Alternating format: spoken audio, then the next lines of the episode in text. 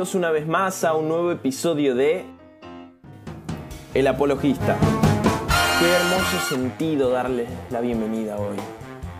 Y especialmente hoy, porque hoy voy a deconstruir, reflexionar, hablar.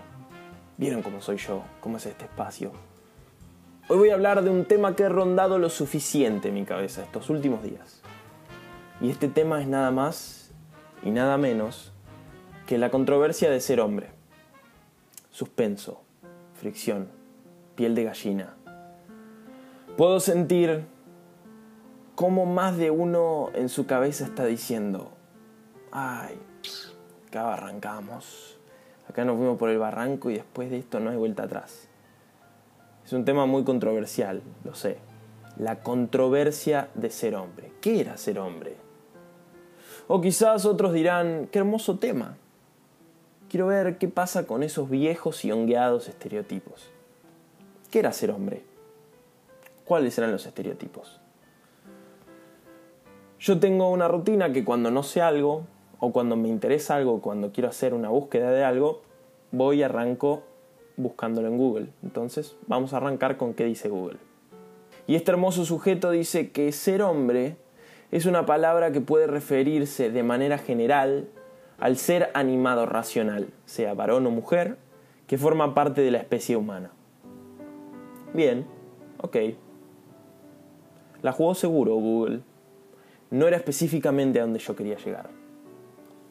Con mi pregunta de qué era ser hombre, me quiero referir al retrato de la cultura popular, que retrató a los hombres varoniles como poco más que matones, que son fríos en sus relaciones y tienen los sentimientos adormecidos, o que solo se preocupan por sus propios intereses. Desde el arranque puedo decir que no soy hombre, porque no soy un matón, tengo todo menos frialdad en mis relaciones y me interesa los que me rodean. Pero al parecer, incluso en el 2020, este término de ser hombre genera una gran división, una gran toxicidad en el género masculino y el femenino también. Hoy en día, muchos ven al ser hombre, entre comillas, correspondiente a ese ser rudo, a ese ser eh, despreocupado y bruto, a ese ser que sus amigos son la ley primera y única y, y sus parejas son un eslabón más de la cadena. ¿Cómo luce un hombre? ¿Cómo se ve físicamente? ¿Cómo se ve estéticamente un hombre? Un hombre usa jeans, Lleva el pelo desprolijo y una remera, y nada más. La misma remera por varios días seguidos y no usa desodorante o se feita una vez por semana. Quizás un jogging y una remera de fútbol también, ¿no? ¿De qué habla un hombre? De las mujeres que estuvo y de las birras que se tomó con sus amigos y las jodas que hicieron con sus amigos, nada más. Los hombres juegan al fútbol y al rugby. Va, cualquier deporte de contacto, honestamente. Los hombres hablan de mujeres, de la intimidad de la relación con esas mujeres y con cuántas mujeres estuvo. La frutilla del postre lo hacen en frente de las mujeres. Como si hablar de estas cosas despertara un increíble interés en mujeres, ¿no? Es como si cuantas más mujeres con las que estuvo un hombre fueran como premios. A más premios, más honrados. ¿Les parece? ¿Tiene sentido? Y qué curioso quizás que el hombre pierde la cabeza por contar todas las aventuras que tuvo con una mujer. Uy, vos, el apologista, qué lindo se pone acá todo. Checkpoint, checkpoint, checkpoint. El hombre tiene por naturaleza un fervor de contar con qué mujer, qué hizo y cómo se deshizo de la mujer.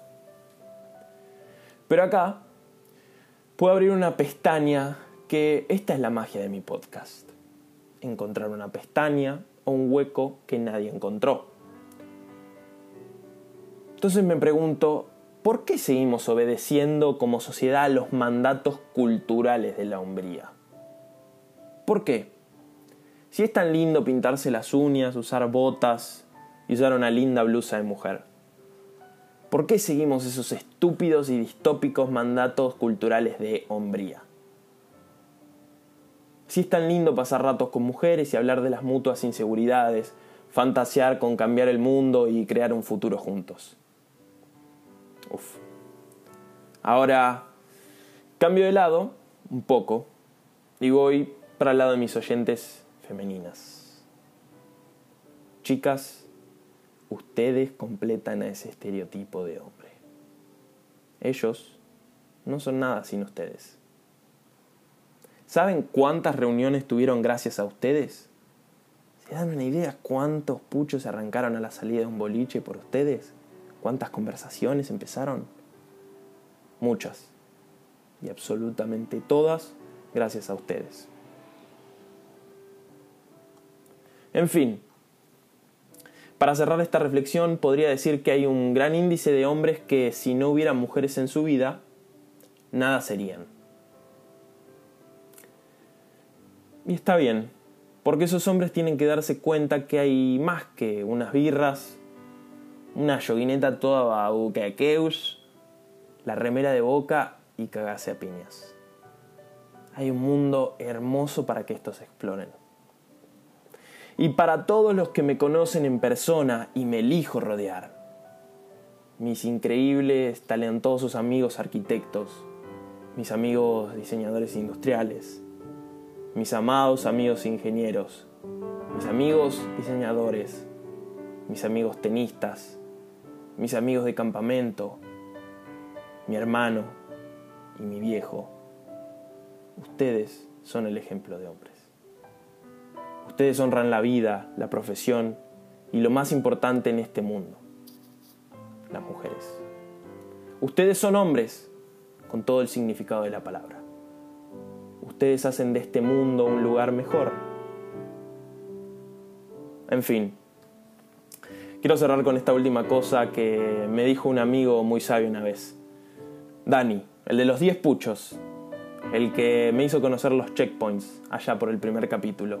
Ustedes lo conocen. Él me dijo un día hablando por teléfono, por supuesto con su acento español, tío, hombre no es el que se caga a piñas y tiene muchas tías. Hombre es el que expresa sus sentimientos sin ningún pudor.